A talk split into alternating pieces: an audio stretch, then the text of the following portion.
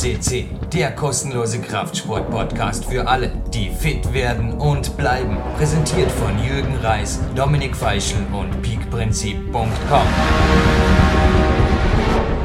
Jürgen Reis begrüßt euch live von Tape Power CC. Heute natürlich wieder einmal der weltweit größte Klettersport-Podcast. Und ich glaube, Tage wie diese halten jung. Zumindest spielen wir das ein. 13 Uhr und heute schon super Einheit morgens hier an der Systemwand gehabt, dann eine Haupteinheit in der K1 und am Rückweg jetzt noch 10 Minuten quasi zweimal 10 Minuten die Sauna mitgenommen im Magic Fit, Infrarot Sauna und hergesprintet hoch in achten Stock, Handy eingeschaltet und live von Tape.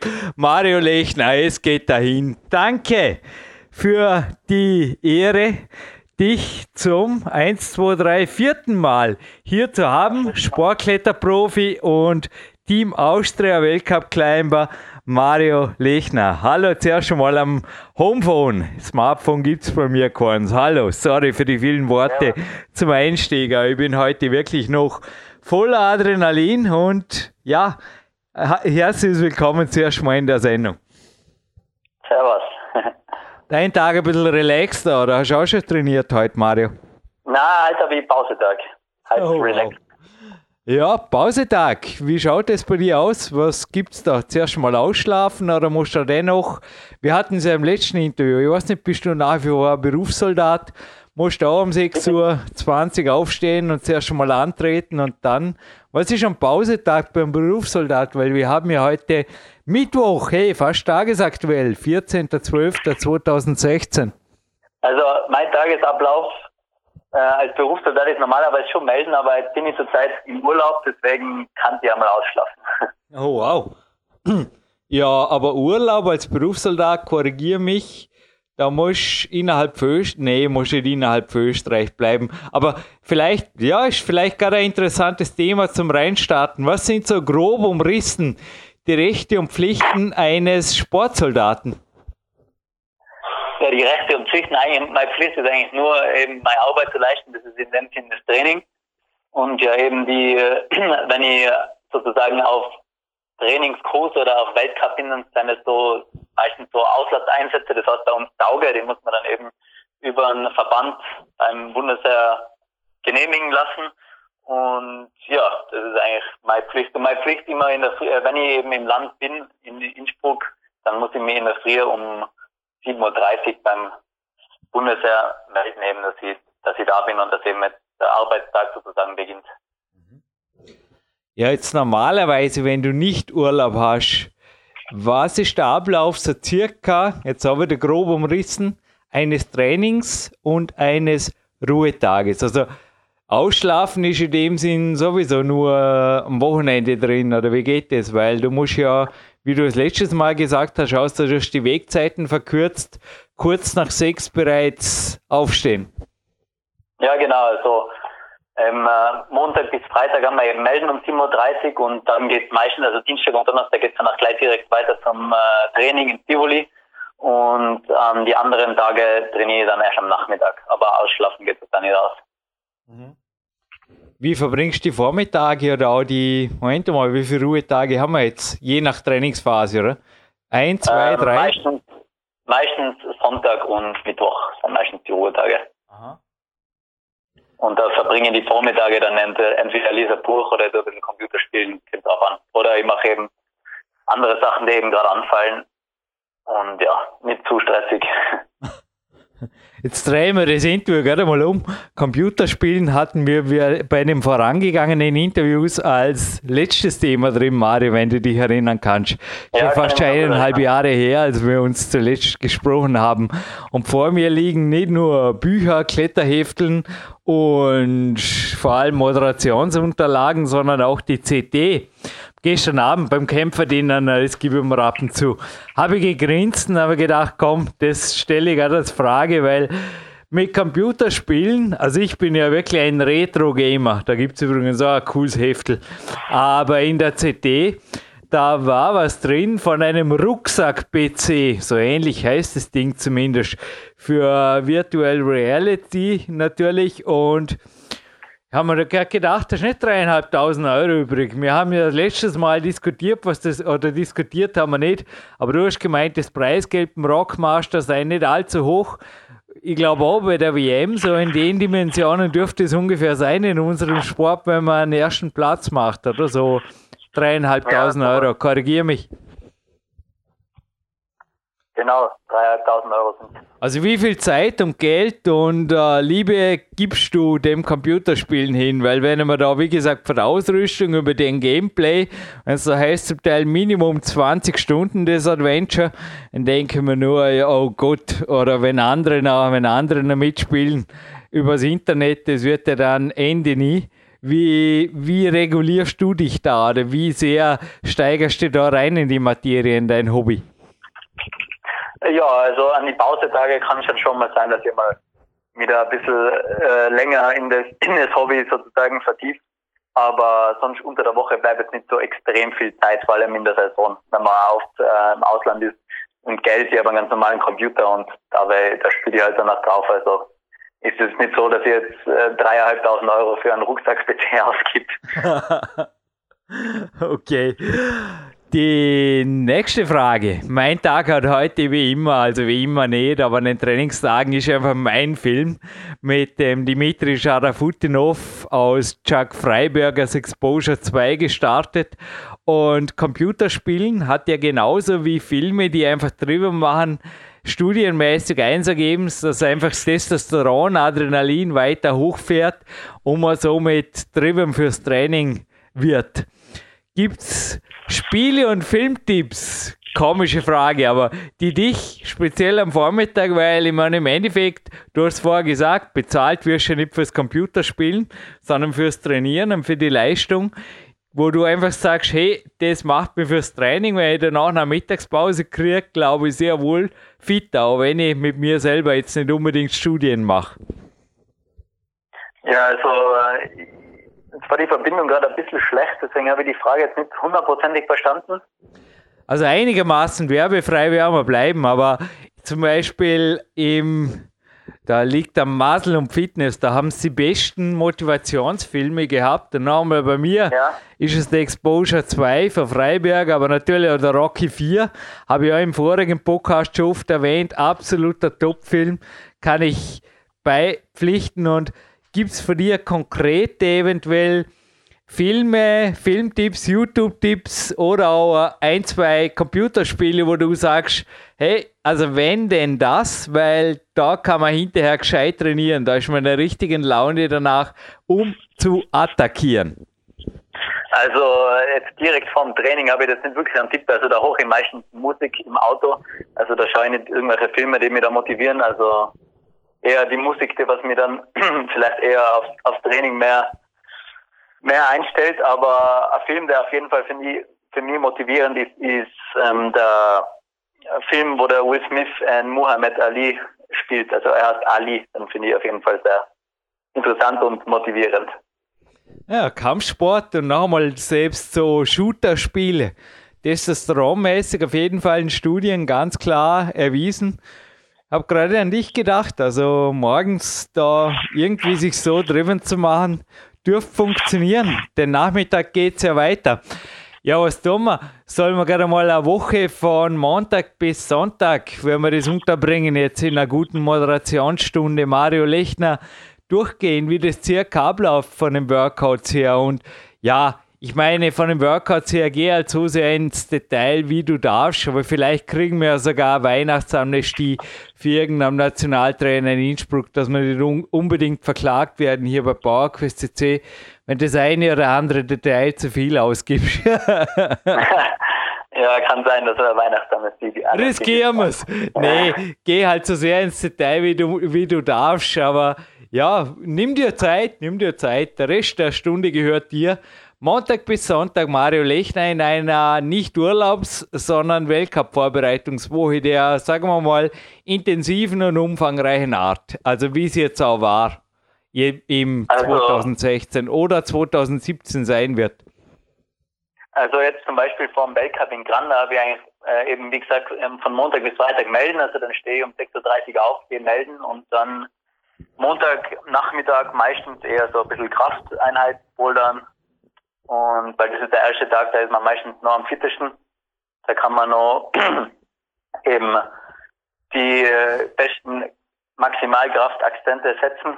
Und danach ist es weitergegangen, meistens mit Dienstag in der Früh. Nach dem Melden direkt klein Tivoli, da auch wieder äh, so eher so Aufwärmeinheit, ein bisschen Bouldern und so. Und am Nachmittag dann ein bisschen Ausdauer. Eben vor, in der Weltcup-Vorbereitung jetzt direkt nicht zu viel, sondern eher so äh, schauen, dass man die Form ein bisschen halten kann und dann eben vielleicht nicht unbedingt auf Quantität, sondern eher auf Qualität geht. Und ja, dann Dienstag meistens so ein bisschen Ausdauer. Mittwoch, wie gesagt, Pausetag. Da stehen dann irgendwie andere Sachen an.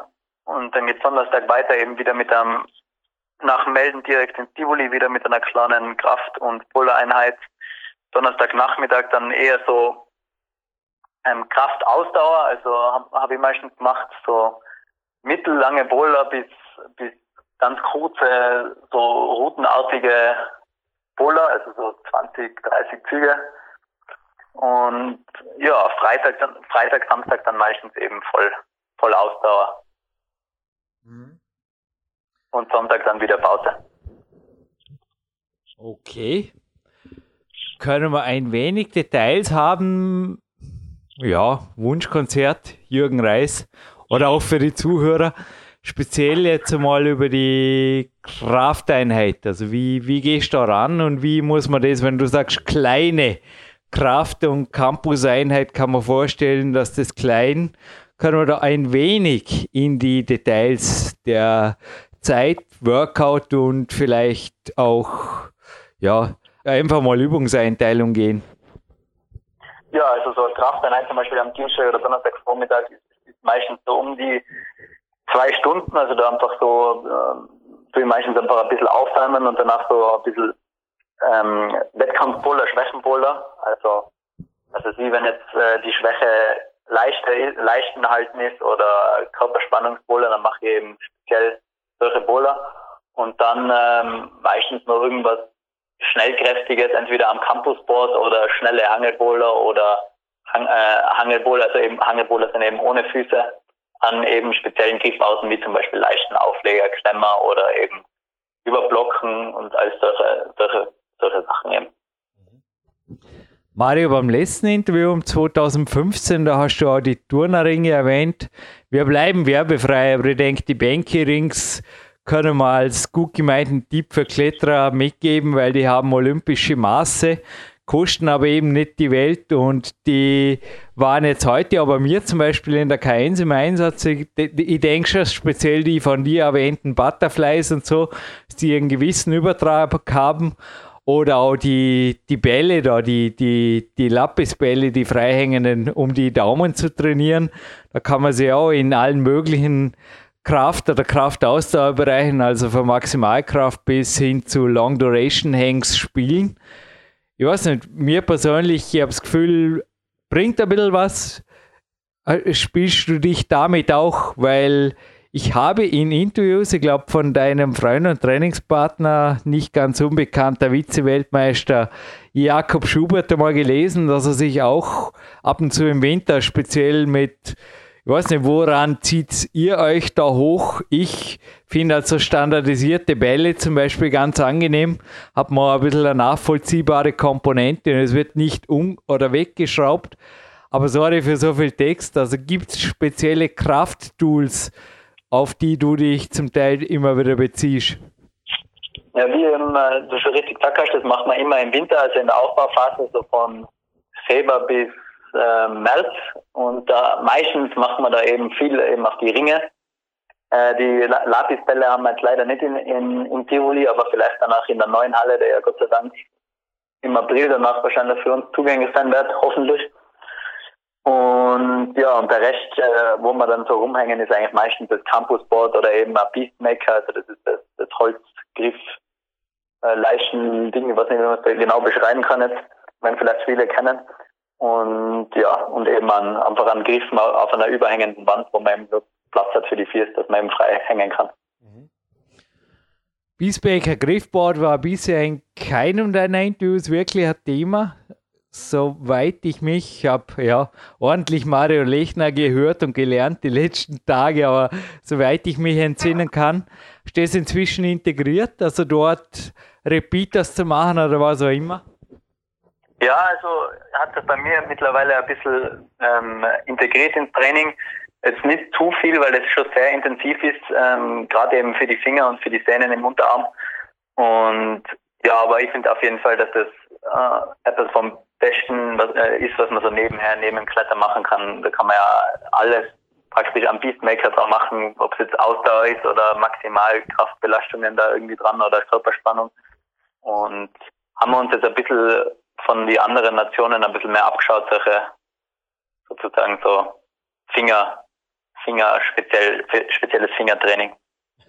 Es Interview hat einen gewissen Flow. Da, dreimal darfst du raten, was ich vor einer halben Stunde oder einer Dreiviertelstunde gemacht habe. Es waren ein paar Repeater am Beastmaker und ich habe so einen Gymbus verwendet und da führt jetzt meine Frage zum Nicht-Smartphone beim Training, weil da, also es, es war ein anderer Boulderer in der Halle und er hat gemeint, ah ja, das ist dasselbe, wie am App, also wie wir mit Apps hatten, habe ich gesagt, na, ich nehme kein Handy mit ins Training und ich mag keine Apps. Wie schaut es bei dir aus oder bei euch überhaupt? Jetzt mal eine Standardfrage. Das Smartphone-Magazin gibt es zwar auch bei mir, da informiere ich mich immer über so auch Dinge, die Sinn machen und weniger Sinn machen und Apps, die ich vor allem nicht brauche. Also ich sage immer, mein Homephone ist appfrei. Inwiefern ist die digitale Welt und das Training mit deinen Zielen vereinbar? Ja, ich meine, das, das Handy spielt jetzt nicht jetzt, äh, irgendeine wichtige Rolle im Training, aber ich habe auf jeden Fall, also wenn ich zum Beispiel etwas stoppen muss, nehme ich das Handy her, weil jetzt mit der Uhr mag ich nicht so gern. Okay. Ist am, ist am Handy ein bisschen feiner oder und ich habe halt zum Beispiel äh, meine Trainingspläne am Handy. Aber ja. sonst. Aber an sich äh, bleibt es offline oder lautlos oder wie gehst du da? Ich habe heute einfach ehrlich gesagt, ich bin nur ein Mensch. Ich weiß, wenn ich das Ding in der Kletterhalle habe, schaue ich ab und zu drauf. Ja, also offline bleibt es nicht. Also oft man muss ja während, während dem Training auch für irgendwelche Leute oder so erreichbar sein. Und wenn es dann halt klingelt, danach, wenn es wichtig ist, dann, dann gehe ich schon ran, aber wenn nicht, dann, dann nicht. Also, aber du hast dich da selber, du hast dich da selber im Griff. Ja, ja, das habe ich schon im Griff. ja, mit 25 hat man natürlich auch gewisse da ist man nicht, so, da ist man nicht mehr so ein Kind wie der Jürgen Reis mit 40. Ich, ich krieg das nicht auf die Reihe, muss ich ehrlich sagen. Also nee, die Homephone-Geschichte, die ist sehr wohl auch nicht ganz uneigennützig, die schützt mich einfach vor Ablenkung. Aber ja, spannen wir den Bogen gleich wieder zurück ins Training. Die Frage zurück zum Fingerboard. Darf man da irgendwas dazu sagen, wie viele ja, wie viele Sätze oder geht es mit Repeaters oder macht es da eher Maximalkraft oder ein Fingerlöcher-Hangwagen, wie man das auf diversen Fotos und Videos sieht? Ja, ge genau, also der, der, genau eben solche Sachen, weil wir haben das eben auch von solchen Fotos oder von solchen Videos oder von eben Reden mit anderen Leuten, weil halt äh, wenn man eben solche Videos wie vom Magnus äh, sieht oder der eben auch oft mit uns zusammen trainiert oder jetzt auch vom der Stefano hat letztes Jahr oder dieses Jahr auch viel gepostet von solchen Fingerboard-Trainings und auch der Sean McCall. Und wenn man eben, keine Ahnung, wenn man eben international solche starken Kletterer als Freunde hat und eben sich mit denen über Training austauscht, dann äh, sind das nicht wirklich keine Geheimtipps mehr. Also da kann ich, äh, also wir machen eigentlich alle das Gleiche. Da hängt man eben ähm, dran für eine gewisse Zeit, macht eine gewisse äh, Zeit Pause und ja, so, so schaut das dann aus. Also das ist nicht wirklich ein Geheimnis. Ist wahr, nachzuhören übrigens auch teilweise bei PowerQuest in diversen Interviews mit Magnus und dem Show. So, da. Und womit wir bei einem Buch sind, das du vielleicht auch schon mal gehört oder gesehen hast, vom Heiko Wilhelm, Beyond the Face heißt es, glaube ich, oder? Und ja, genau, liegt gerade neben mir da. Ja, genau, neben mir auch. Und da liegt gerade ein Russe auf der Matte, den ich heute Morgen beim Exposure 2 Film gesehen habe, Dimitri Scharafutinov der ist bekannt für seine Workouts, wo er einfach gewaltige Volumina hat. Gibt es sowas bei euch im Winter auch, dass man sich da wirklich mit Power Pull-Ups, also ich meine Klimmzüge mit Zusatzgewicht an der Stange und abwechselnd zum Teil er hat mir einfach ein gewaltiges Interview auch für mein unveröffentlicht bleiben werdendes Buch gegeben. Da war zum Teil dann auch Interesse aus Innsbruck da. Ich habe natürlich Details auch weitergegeben. Wie du es sagst, ich glaube, der Sport kann nur wachsen, wenn man den richtigen Leuten auch richtige Informationen gibt. Nur ansonsten hat der Dimitri selber gesagt, bitte gib mir das nicht raus, weil das ist nicht wirklich für jedermann geeignet. Aber zurück zu meiner Frage Gibt es so Phasen bei euch auch, wo ihr euch im Endeffekt niedermacht mit, was ich, der Dimitri Scharafutinov zum Beispiel seinen Horror-Dienstag frei zitiert, 2000 Klimmzüge abwechselnd an Leisten und an Auflegern und so weiter. Gibt es so Geschichten bei euch auch? Na, also sowas. Also 2000 Klimmzüge habe ich wahrscheinlich in meinem ganzen Leben noch nicht gemacht. Äh, und ja, es gibt, äh, wir machen auf jeden Fall schon auch, ähm, Klimmzüge mit Zusatzgewicht, aber jetzt nicht direkt auf einer Stange, sondern eben eher in Form von Hangelboulder oder in Form von Aufbauboulder mit Füßen. Und äh, ich glaube, beim einen oder anderen Boulder in unserem Nationalteam gibt es sicher auch so ganz normale Klimmzüge mit Zusatzgewicht oder so einarmiges ABC-Training oder so in, in, äh, in der Richtung. Aber als Vorstiegskletterer macht man das jetzt nicht unbedingt so extensiv wie jetzt vielleicht ein Boulderer, der anderes Kraftniveau braucht. Bin gerade am Nachdenken, gibt es im Tivoli überhaupt eine Stange? Ja, also Stangen haben wir genug. War schon länger nicht mehr. War sogar den Impfstoff am Trainingslager. Das wäre übrigens so cool. Dazu komme ich gleich. Aber wie viel Prozent würdest du sagen, ist an der Stange? Gibt es auch sonst Krafttraining? Also kommen wir jetzt mal vom Kletterspezifischen ins Unspezifische. Gibt es da Trainingsformen? Die Ringe hatte man schon natürlich, aber die kann man ja auch schon fast als semispezifisch werten, wenn man die richtigen Übungen macht. Wie viel Prozent hat überhaupt noch? Weil das war ja früher auch anders. Da seid ihr ins Fitnessstudio gegangen. Ich glaube, das ist mehr und mehr, wie es auch in den letzten Interviews zur Sprache kam, semi und spezifisch geworden. Also semi-spezifisch und spezifisch, Mario. Wie viel Prozentanteil macht bei dir noch das unspezifische Training aus? Äh, damit meine ich jetzt auch, ich meine, Klimmzüge in der Stange kann man, glaube ich, schon eher als unspezifisch werten, oder? Ja, also das würde ich als unspezifisch werten. Das gibt es bei mir äh, ganz, also relativ selten. In der Aufbauphase machen wir schon einarmige Klimmzüge oder eben solche Sachen dazu, aber ähm, eben nicht zu viel, eben mehr spezifisch auf der Wand dann, ja. in Form von Angelboulder und jetzt wahrscheinlich danach äh, 2017 mache ich ein bisschen äh, Ausdauer, äh, Ausgleichstraining in Form von Krafttraining in einem Fitnessstudio. Mhm. Im Winter halt wieder. Ja, genau. Gut, dürfte man dann einen groben Überblick über eine Kraftausdauereinheit haben, weil da in die Woche im Endeffekt ist sehr relativ und vielleicht ja halt am Wochenendtagen, wie das abläuft, wenn du sagst Kraft, Ausdauer, volle Breitseite, wenn ich gerade am Weltcup bist. Das wird vielleicht den einen oder anderen Zuhörern interessieren, aber sonst sind wir eigentlich bis auf die Details der Ruhetage, es scheint ja ja, wie bei vielen Kletterern eigentlich relativ einfach gestrickt und spezifisch zu sein. Die Woche, Mario Lechner. Ja, also so Kraft-Ausdauer-Einheit schaut eigentlich eher so aus, dass dann, das spielt sich meistens im Boulderraum ab bei mir. Und das sind eben, das ist so eine Mischung aus Bouldern und Ausdauer, deswegen auch Kraft-Ausdauer, also meistens so 20 Züge Boulder, die relativ, also am Limit sind und die probiert man danach in einer gewissen Zeit drei, vier Mal. Und äh, dann eben vielleicht noch so Intervalle im 20 bis 30 Zugbereich. Mhm. Intensives Intervalltraining. Ja, genau. Und am Wochenende, damit die Wände in Tivoli nicht ganz umsonst rumstehen, geht es ans Seil, oder? Ja, Freitag, Samstag sind meistens so die Seileinheiten, weil man da eben krafttechnisch relativ am Ende ist, am Ende von der Woche. Und das lässt sich dann auch gut eben mit Ausdauereinheiten danach machen. Der Ruhetag, wie schaut der circa aus? Ohne, also ja, ohne jetzt auch private Details natürlich anzusprechen. Dir gehört natürlich auch genauso wie anderen Interviewpartnern, ja, einfach ein Leben neben dem Sport. Aber wie schaut das so circa aus? Gibt es zum Beispiel regenerative Einheiten wie die von mir eingangs erwähnte? Ja, ich muss zugeben, am Ruhetag nehmen wir im Olympiazentrum ein bisschen mehr Zeit für die Athletensauna. Aber Sauna und Co. Ja, also jetzt nicht regelmäßig, aber ich gehe geh schon gern Sauna. Jetzt haben wir gerade Erholungstrainingslager in Obergugel gehabt, im ganzen Nationalteam und da haben wir da sind wir oft Sauna gegangen und haben einfach einmal ein bisschen einen, einen Körper Ruhe gegeben. Mhm. Und das ist ganz, ganz gut. Mhm. Aber regelmäßig in die Sauna gehe ich nicht.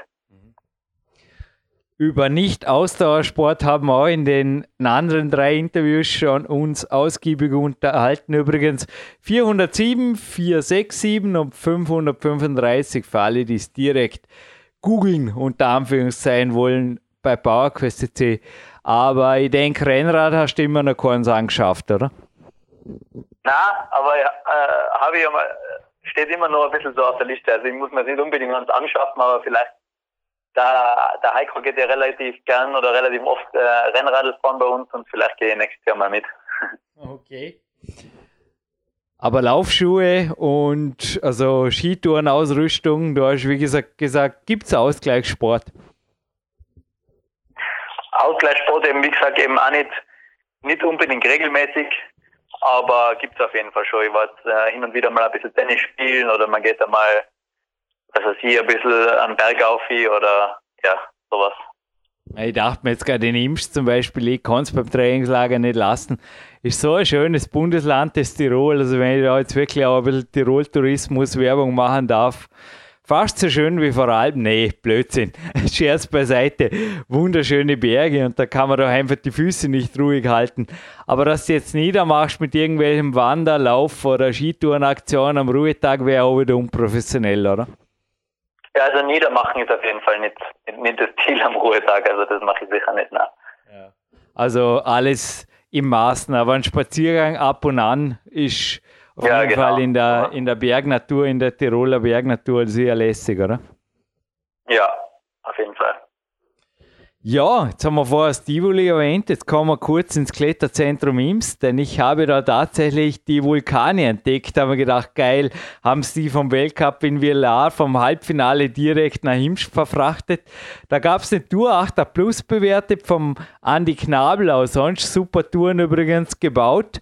Und die hieß, glaube ich, korrigiere mich, Train Austria Team Number One oder so in die Richtung und habe nur gegrinst und wirklich gedacht, hey, cooles Training und die entstand im, korrigier mich, Juni 2016. Also von dem her Österreich ja wirklich auch von den Hallen her ein cooles Land. Ich weiß nicht, hast du die Tour probiert oder habt ihr auch Trainingslager, Ausflüge, kann man vorstellen, in verschiedene Hallen? Klar, schon letztens auch Mitterdorf zum Beispiel erwähnt. Also von dem her kann man ja schon sagen, ist Österreich für die Infrastruktur her sehr gut gesattelt für auch zukünftige Weltcupsieger. Wie wirst du es sehen, wenn wir sogar die Griffe hier haben, die hinterher bei der WM zum Beispiel auf dem Zettel standen. Das war ja auch kein Geheimnis. Beim ersten Weltcup wurde schon verraten vom Routensetzer, dass die Griffe im Endeffekt durch die Lande ziehen werden. Die Vulkane. Alle Insider wissen, wovon ich spreche.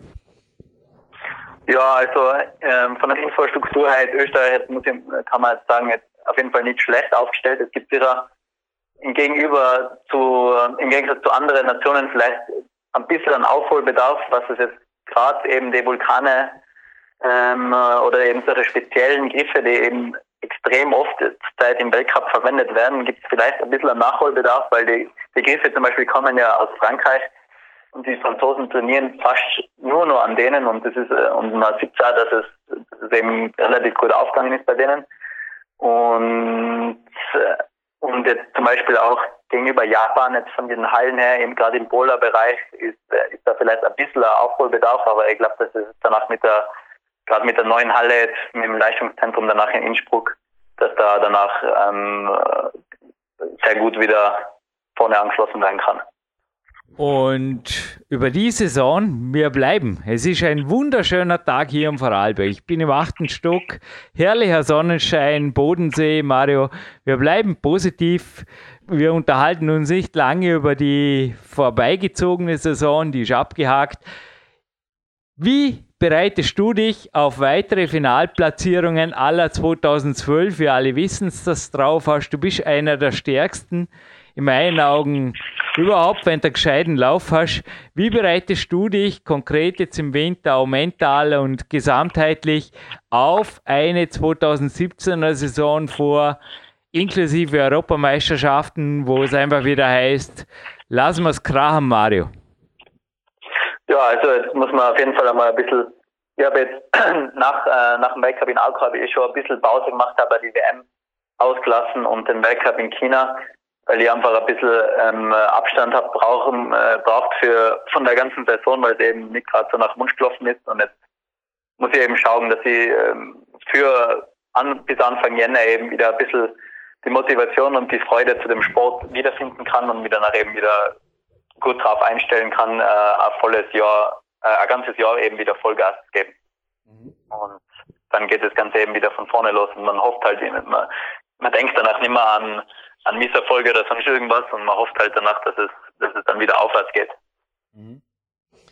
Ich war heute kurz bei meinem Daddy, es ging hinaus, zehn Minuten auf dem Café und natürlich kennt er dich, hatte x-mal hier in Dormien gesehen und mich angelächelt und gemeint, der ist auch schon lang dabei. Oder konkret hat er sogar gesagt, du bist auch nicht mehr so der Jüngste. Und habe ich gesagt, ja, eigentlich schon. Und er hat es kaum geglaubt, dass du erst 25 bist.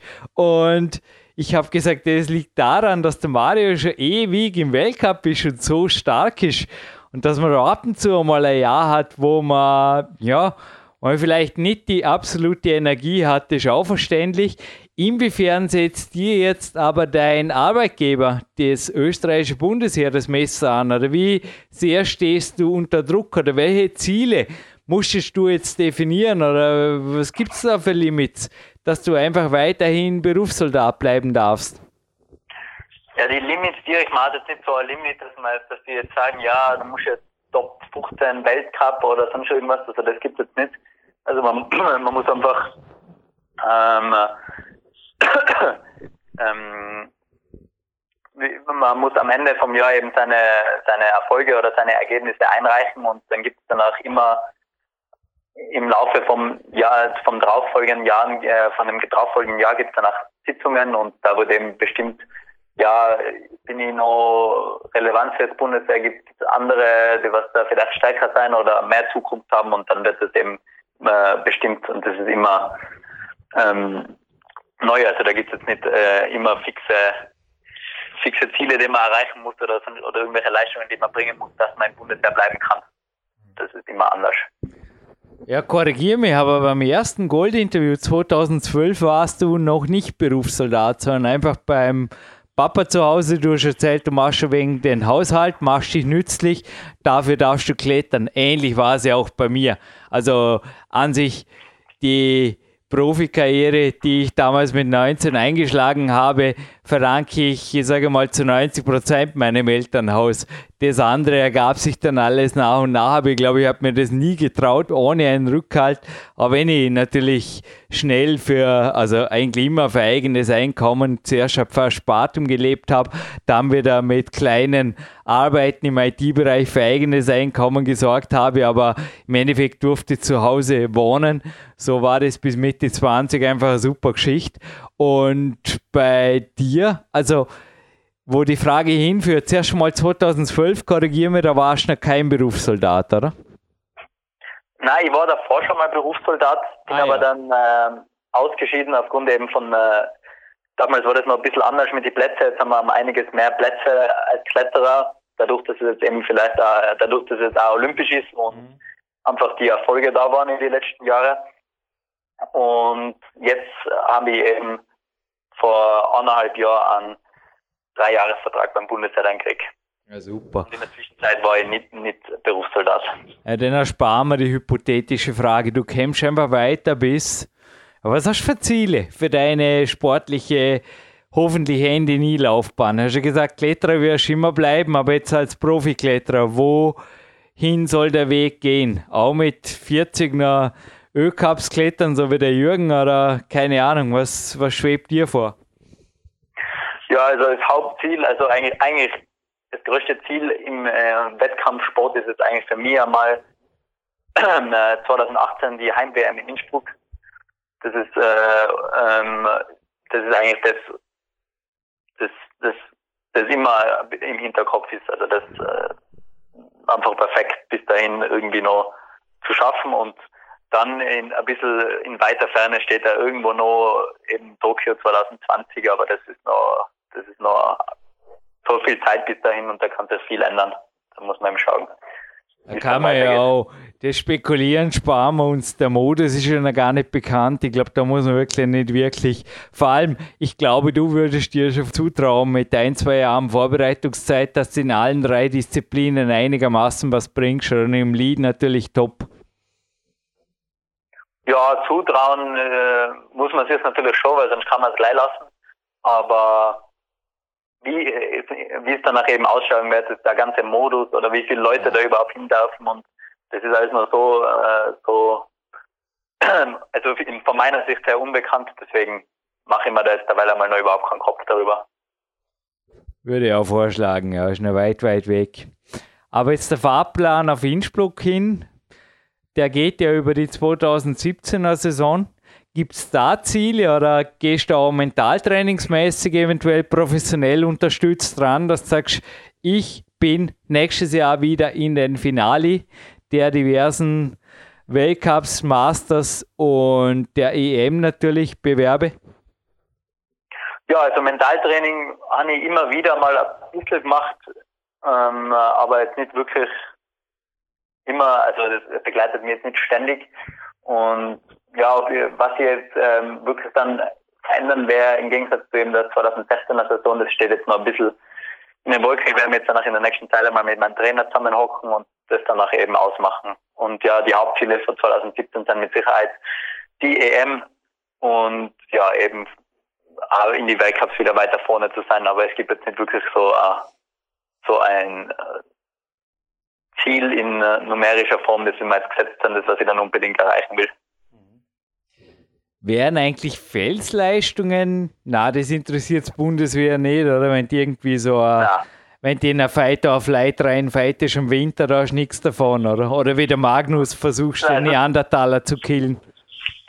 Also direkt jetzt nicht, äh, die, die wird vielleicht ein bisschen freien, wenn, wenn man, wenn man so eine Route klettert, ähm, ist es ja teilweise bei uns in Tirol ein bisschen in die Medien, aber sonst direkte Vorteile habe ich da nicht beim Bundeswehr. Mhm.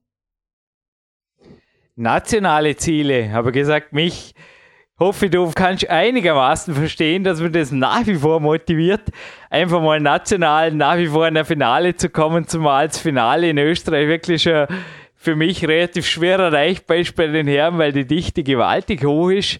Naja, wir haben ja teamwertungsmäßig super gut abgeschnitten. Hatten wir auch letztens mit Marc Hammann kurz diskutiert beim letzten Podcast mit der Eva Hammelmüller. Aber gibt es national, ist das was wert, wenn du sagst, du bist Staatsmeister? Oder ist ja das schon, muss ja gewaltig. In Österreich Staatsmeister werden heißt ja normalerweise besser zu klettern als der Vize-Weltmeister, oder? Kann man so sagen? Ja, nee, nur weil man vielleicht einmal einen Vize-Weltmeister schlagt hat, nicht unbedingt, dass man dann besser klettert, sondern vielleicht. Ja, an dem Tag, an dem Tag, Tag scheinbar schon. Aber, ja, dann schon, ja. Also an äh, Jakob schlagen, äh, egal wo, ist natürlich immer äh, ein Erfolg. Aber das muss man natürlich auch schon mal hinbringen. Ja, aber ich glaube, eins muss man sagen. Jetzt aber zurück zur Frage zuerst, bevor ich eins noch sage. Nationale Titel für dich interessant?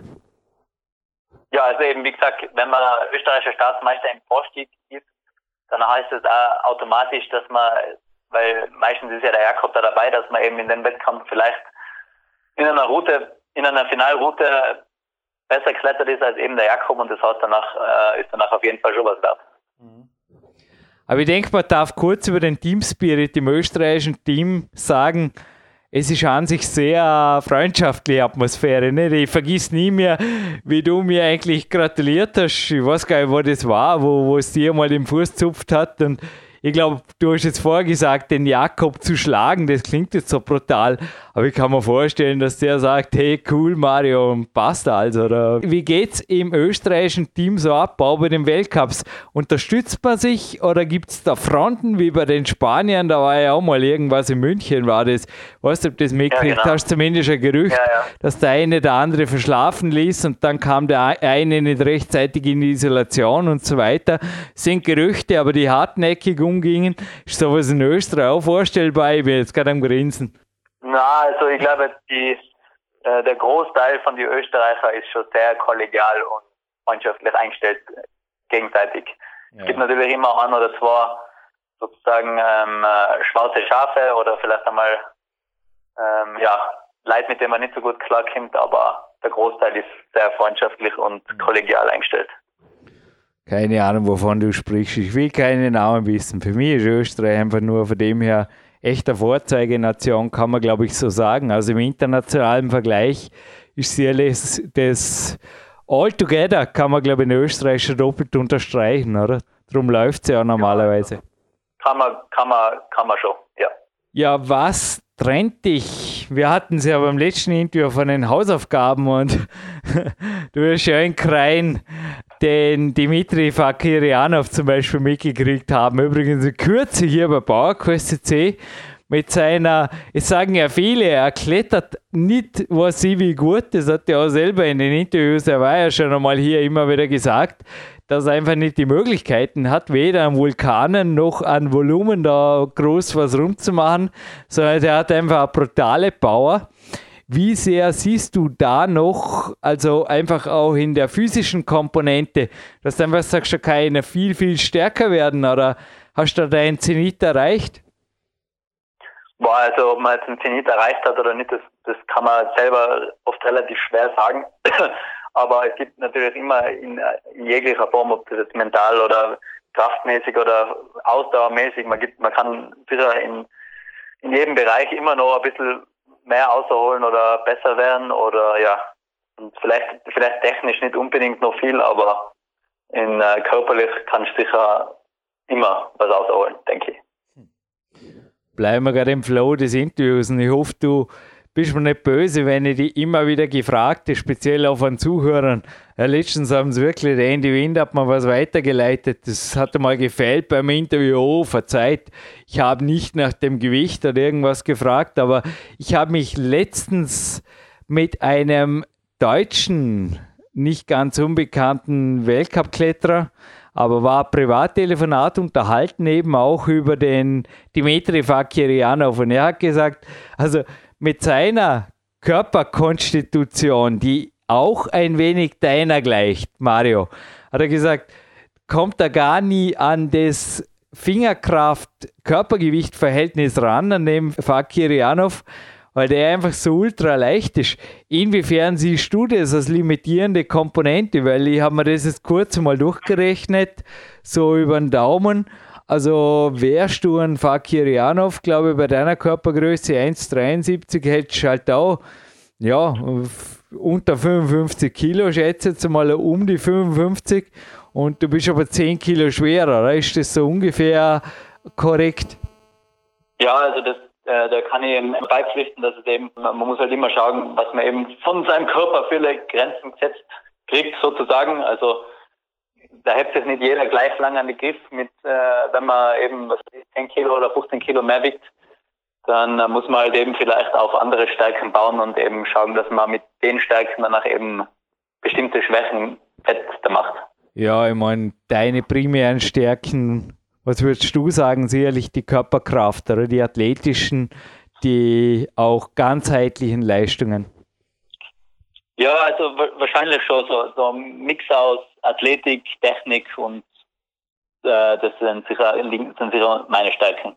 Aber die Fingerkraft ist jetzt bei dir auch nicht wirklich eine Schwäche, oder? Du hast ja in den Interviews gesagt, du hast dich im Endeffekt auch im speziell im 2015 erwähnt, mit den Ringen ordentlich auch mit Muskeln bepackt. Hast du irgendwas gemerkt, dass die Fingerkraft abgenommen hat in der Zeit? Oder?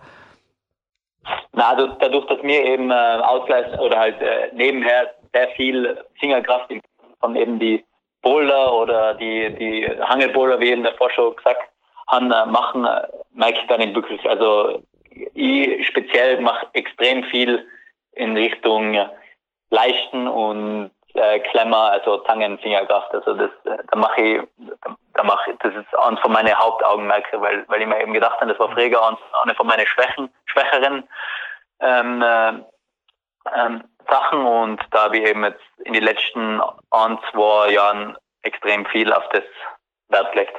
Inwiefern sind bei dir Löcher ein Fingerlöcher? Also ich persönlich muss einfach sagen, da sind mir meine Finger zu schade drum. Ich klopfe auf Holz mit 40 Jahren und ich habe, kann mich erinnern, boah, es war in einem Weltcup, irgendwo war mal ein Fingerloch. Aber es war dann eh nicht so wirklich grob, wie es ausgeschaut hat von unten, aber ich glaube so, ich weiß nicht, so Frankenjura, Fingerlochbauer, Braucht man das im Wettkampfklettern? Trainiert sie das? Weil Leisten und Zangen pflichtig hierbei ist sicherlich das Elementare für einen Wettkampfkletterer, oder? Ja, also das ist auf jeden Fall, also leichten Aufleger, Zangen, das sind eigentlich die Griffarten, die Sorry, Aufleger vergessen. Am häufigsten, ja. am häufigsten äh, vorkommen bei uns im Weltcup und Fingerlöcher, also das äh, es ist wahrscheinlich nicht schlecht, wenn man es ein bisschen trainiert, weil eben dadurch auch die Fingerkraft wahrscheinlich auf die Leichten und auf die Klemmer einfach zunimmt. Aber also ganz, ganz selten, dass ich mal irgendwo in Amerika ein Fingerloch gesehen habe, das danach wirklich schwarz am Halten ist. Weil wenn, meistens, wenn irgendein Fingerloch ist, dann ist es eher irgendwie in einem Dach. Das ist relativ, mit zwei, drei Fingern relativ eher henkelartig ist und da ein bisschen eben so für die Show ein bisschen dran rumhängen für die Zuschauer, dass es eben brutal ausschaut. Aber also, also Schlüsselstellen mit Fingerloch in einer Route habe ich, kann ich mich nicht erinnern, wenn das das letzte Mal war. Von Verletzungen bist du verschont geblieben jetzt die Saison durch? Ja, Verletzungen, nicht direkt, dass ich, dass ich jetzt eben am Bruch oder sonst irgendwas habe, aber ich habe im rechten Unterarm ähm, an Tennis und an Golfer-Ellbogen gleichzeitig. Oh. Also ein bisschen, ein bisschen nervig, aber ist jetzt nicht das Schlimmste. Was machst du da? Physio? Pause, Regeneration oder? Ja, ich habe jetzt eben schon mit, äh, mit unserem Physio Markus da öfter geredet und der kann man eigentlich nicht wirklich viel dagegen machen. Da gibt es noch nicht ein Patentrezept äh, von der medizinischen Seite her aus. Also man muss eigentlich eher, keine Ahnung, äh, meistens brennt es sozusagen nach anderthalb, zwei Jahren aus. Danach ist es auf einmal wieder weg. Und ja, einfach gut aufwärmen. Danach spürt man es im Training ein bisschen weniger und eben vielleicht komischerweise auch äh, hilft mir es voll gut äh, Wärme und auch da relativ aggressiv eindehnen, also natürlich, wenn der Muskel warm ist kann dir das übrigens nur beipflichten. Einer meiner Mentoren, der nicht ganz unbekannte Stevie Heston, einer der stärksten Over 50 Kletterer, hat einmal gemeint, dass es bei ihm bis zu zwei Jahre gedauert hat, die Ellenbogenprobleme wegzukriegen. Als ich das gehört habe, habe ich mental losgelassen. Also kann ich es wirklich nur sagen, habe allerdings mit dem Physio und auch Stretching-mäßig und auch trainingsmäßig alles gemacht, was möglich war. Aber Mario, es blieb ein gutes Jahr und plötzlich war sie innerhalb von einer Woche weg, wenn die das aufbaut. Ja, genau. Also äh, man, man, kann nie voraussagen, wenn es danach, wenn es danach aufhört und ich hoffe, dass es dann bald einmal soweit ist. Was sind für dich No-Go-Übungen bei Ellenbogenproblemen? Kann man vorstellen, dass in diesem Fall im Moment nicht wirklich wie die Russen viel Kettlebell-Klimmzüge machst im supinierten Handwinkel oder sowas in die Richtung? Ja, ich meine, alle No-Go-Übungen kann man jetzt Spaß sagen, weil ich meine, trainieren muss man ja trotzdem, aber es ist jetzt wahrscheinlich nicht gut, wenn man bei einem bestimmten Griffart oder bei einer bestimmten Kraftübung jetzt eben extrem spürt, dass es da eine zirkt. Das ist dann auch eher vielleicht ein bisschen Abstand von dem nehmen. Mhm. Was mir extrem geholfen hat, vor allem beim eben bei der Entzündung auf der Unterseite, vom Ellbogen hat mir extrem geholfen, einen Gegenspieler ein bisschen zu trainieren. Also da habe ich einfach anderthalb Liter Flaschen Wasser in die Hand genommen und habe das Handgelenk auf und ab bewegt. Mhm. Kurzhanteln, gleich überleitende Frage. Gibt es im Tivoli auch oder verwendet ihr an sich nur noch Wasserflaschen und halt dann die Griffe? Also Handeln haben wir in unserem also im Tivoli nicht. Also nur Griffe. Also dein Training ist 100%ig ohne Eisen, bis auf die Stange. Ja, genau. Gut. Sonst Tools, also die Bosoball-Geschichte zum Beispiel gefällt mir ganz gut. Ab und zu mache ich beim Physio ab und zu für den Rücken oder auch so ein MFD Core, das habe ich mir letztes Jahr zu Weihnachten gegönnt. So ein Wackelbrett für den Oberkörper. Gibt es so Spielzeuge, wo du gesagt hast, doch, da, ja, oder Terrabänder oder was, was, was gibt's? Ähm, äh, Spielzeuge, äh, Terraband war irgendwie nie so ein Fan, aber es haben natürlich viele bei uns. Und ja, also Spielzeuge in dem Sinn eigentlich muss ich jetzt überlegen, ob ich nicht an Blödsinn rede, aber das einzige Spielzeug, was jetzt da sind, eben die, die Black Rose eben für den Rücken oder für den Unterarm. Aber sonst eigentlich in der Richtung nicht. Spielzeug, man hört eine lockere Moderation von Jürgen Reis. Ich meinte natürlich Reha-Tools und die Black Rolls. Ich glaube, ich habe drei oder vier davon. Also die sind, die sind Gold wert, sage ich immer wieder. Und wenn es nur, also ich habe auch heute unterm Campusboard habe ich einfach die Black Roll positioniert und da kann man immer wieder einen Satz pausen mit dem Rücken drüber und ab und zu tut es einen ah, so, so einen angenehmen Knacks. Und ich dachte mal, ja, oder denke mir gleich in der ersten halben Stunde, schlecht kann das hier nicht sein. Wie sehr ja, gehst du da rein in die Blackroll-Geschichte? Nimmst du die auch mit ins Training oder eher am Ruhetag? Na, also die kleine Blackroll für, für den Unterarm, die nehme ich dann teilweise auch mit zu den Weltcups natürlich. Klar. Aber das mache ich eigentlich immer, wenn es gerade irgendwo zwickt oder wenn ich mal denke, das ist jetzt fein. Also mhm. im Training jetzt selber nicht, aber zu Hause halt auf jeden Fall. Mhm. Wie schaut es mit der Haut aus? Mein Training hat heute erstens die Uhr, zweitens aber auch ein sich langsam blutend zeigendes, aber ist Gott sei Dank nur oberflächliches Cut bemerkbar gemacht. Wie gehst du damit um? Denn das ist ja auch so ein viel verbreitetes Klettererleiden.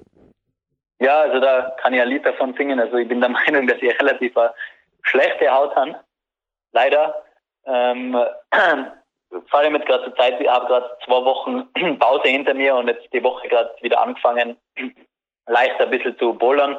Und äh, da hat sich die Haut schon relativ äh, nach einer Babyhaut angefühlt. Ein paar Monate mehr oben gewesen und jetzt brennt es natürlich schon nach ein, zwei Trainings schon brutal. Und danach in der Aufbauphase, wenn man extrem viel an Leichten hängt, dann ist, ist es natürlich schon ein Hindernis, wenn man da fünf Cuts auf einer Hand hat. Ja, sollen wir gerade mal, bevor wir eine Abschlussfrage an dich starten, das kleine Gewinnspiel hier nicht ganz hautunspezifisch an dieser Stelle platzieren, Mario. Passt es? Ja, sicher. Und zwar habe ich ein Climb X Jogbag und ein Banky Tape zu verlosen. Doppelpackung großes Banky Tape. Reicht eine Weile, sage ich jetzt einfach mal. Und ich hätte gerne gewusst, wo liegt in Tirol Gallien? Was ich damit meine.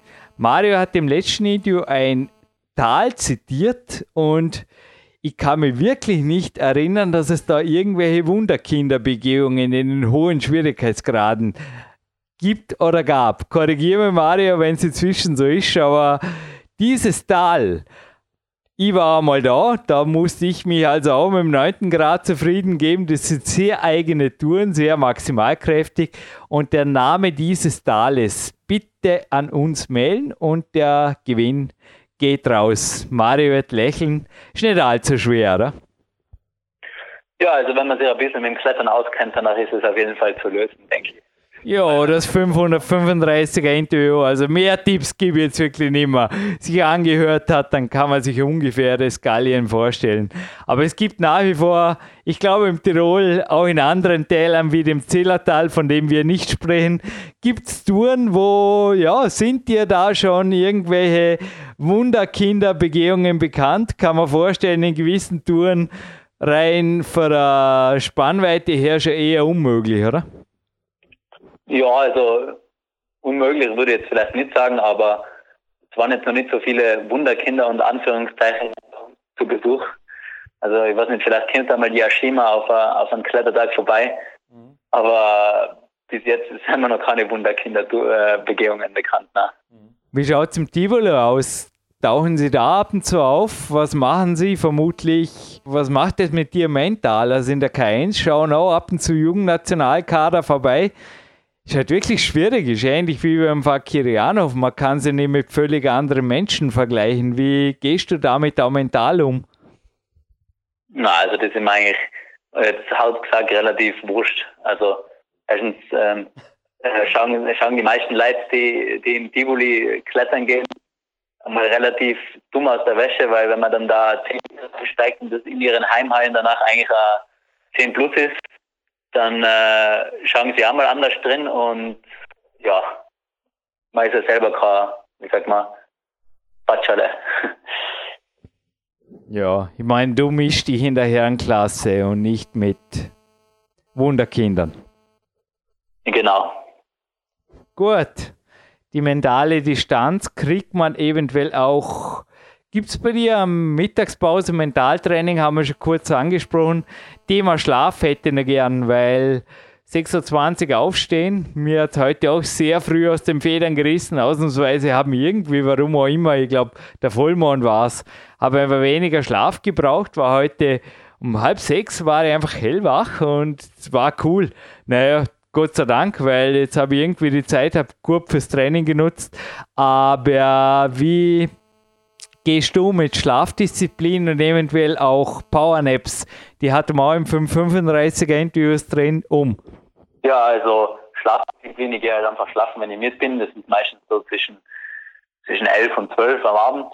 Und Powernap ist, äh, kommt bei mir eigentlich eher vor, wenn ich eben Mittag heimkomme und ich bin äh, voll emiert, danach lege ich mir halt einmal vielleicht eine halbe Stunde nieder mhm. und dann geht's wieder. Aber ich habe halt so einen Zeitplan, wo ich schlafen gehen muss, dass ich am nächsten Tag fit bin.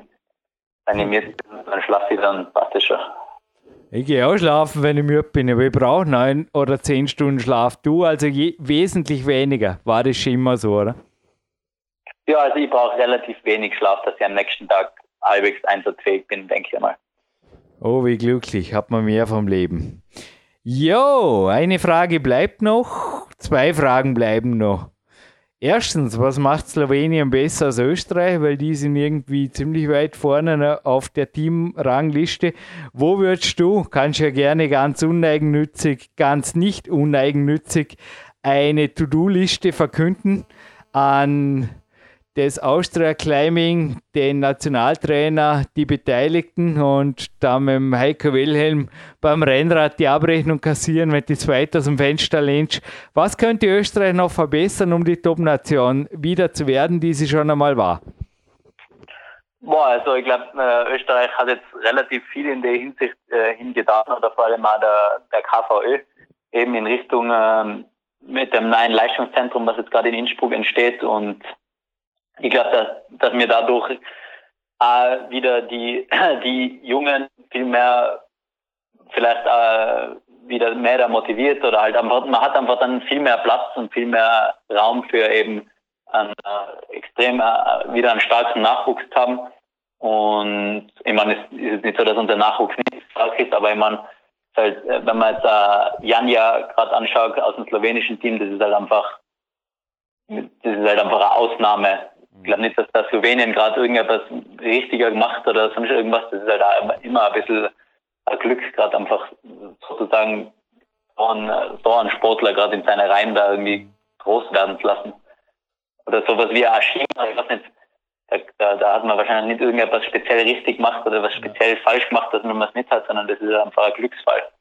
Der Domen, wie wir schon auch gehört haben, war ja auch mehrfach hier bei PowerQuest CC hat sicherlich auch eine ideale Genetik und Talent auf seiner Seite, zweifelsohne.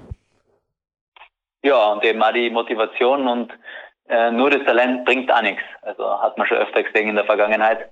Es gab viele extrem talentierte Menschen in Österreich gegeben, die es halt dann auch vielleicht auch früher lassen haben aufgrund von Motivation oder weil einfach sie mehr Lust gehabt haben auf andere Sachen. Und wenn Talent und Motivation in äh, einem Menschen extrem ausgeprägt ist, danach kommen halt solche Leute wie die Janja, der Domen, der Jakob, die Ashima oder andere eben Spitzenkletterer aus.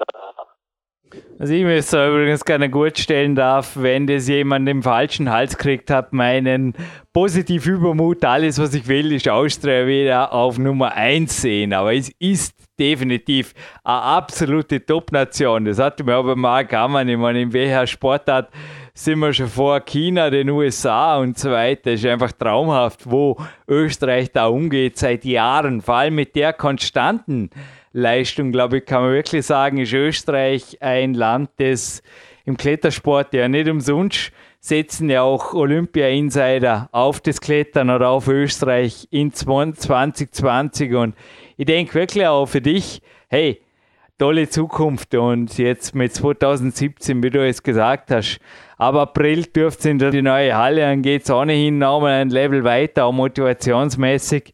Du, Mario, ich glaube, gute Stunde haben wir gesagt. Ich lasse dich weiter, aber nicht ohne mir zu sagen, wer Team Mario Lechner ist. Also die Frage ins Tirolerische übersetzt, wem gehört das Dankeschön? Ja, also Dankeschön gehört ähm, bei, auf jeden Fall meiner Familie, äh, meinen Freunden, meiner Freundin, alle, die, die mir halt äh, so im Leben, täglichen Leben unterstützen und vor allem natürlich auch äh, meinem Hauptsponsor im, im Bundesheer und meine ganzen anderen äh, zusätzlichen Unterstützer und Sponsoren. Ja, dann bedanke ich mich, Mario. Hoffe, dir es noch halb so viel Spaß gemacht wie mir. Ein super Interview. Immer jetzt zur Mittagspause. Abends noch, ja, ein bisschen trainieren darf sein. Trainingstag. Aber hey, super, dass es geklappt hat. Und ich bedanke mich jetzt einfach für dieses fast spontane Interview. Also, dass wir fast tagesaktuell bei PowerQuest CC sind und damit so einem Gast stark. Finde ich super, dass es geklappt hat. Danke und liebe Grüße an alle, die mich und dich kennen. Danke. Ja, danke, dass du mich eingeladen hast zum Interview.